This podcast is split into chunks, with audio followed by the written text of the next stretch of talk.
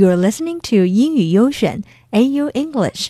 Hey guys，上次的小丑雕像是不是有点恐怖啊？小心脏还好吗？今天给大家讲的是来自陌生人的 wedding gift，and the keyword is anonymous. A N O N Y M O U S. If you remain anonymous when you do something, you do not let people know that you were the person who did it.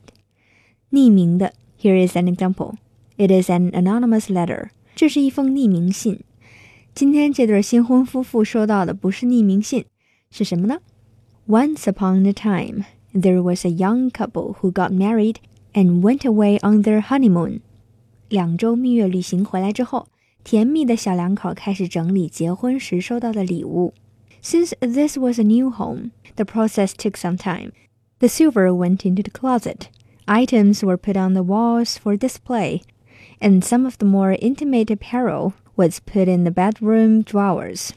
一周后, they received two tickets in the mail for a popular show where tickets were impossible to get. 小两口收到了演出票，超级开心，也非常感谢送礼物的人的细心和大方。Inside the envelope, however, was only a small piece of paper with a single line. Guess who sent them？猜猜是谁送的？小两口猜了一大圈，也没猜出来到底是谁。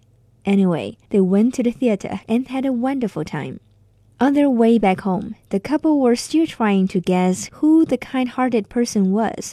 可是，一进家门，两个人都吓呆了。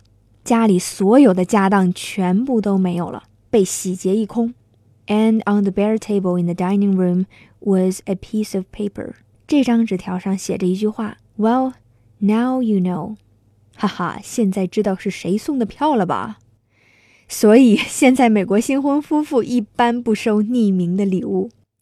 The story also tells us that when you get a really nice anonymous gift，不一定是你的爱慕者，也有可能是小偷哦。呵呵，你有没有收到过匿名的礼物呢？Talk to you next time.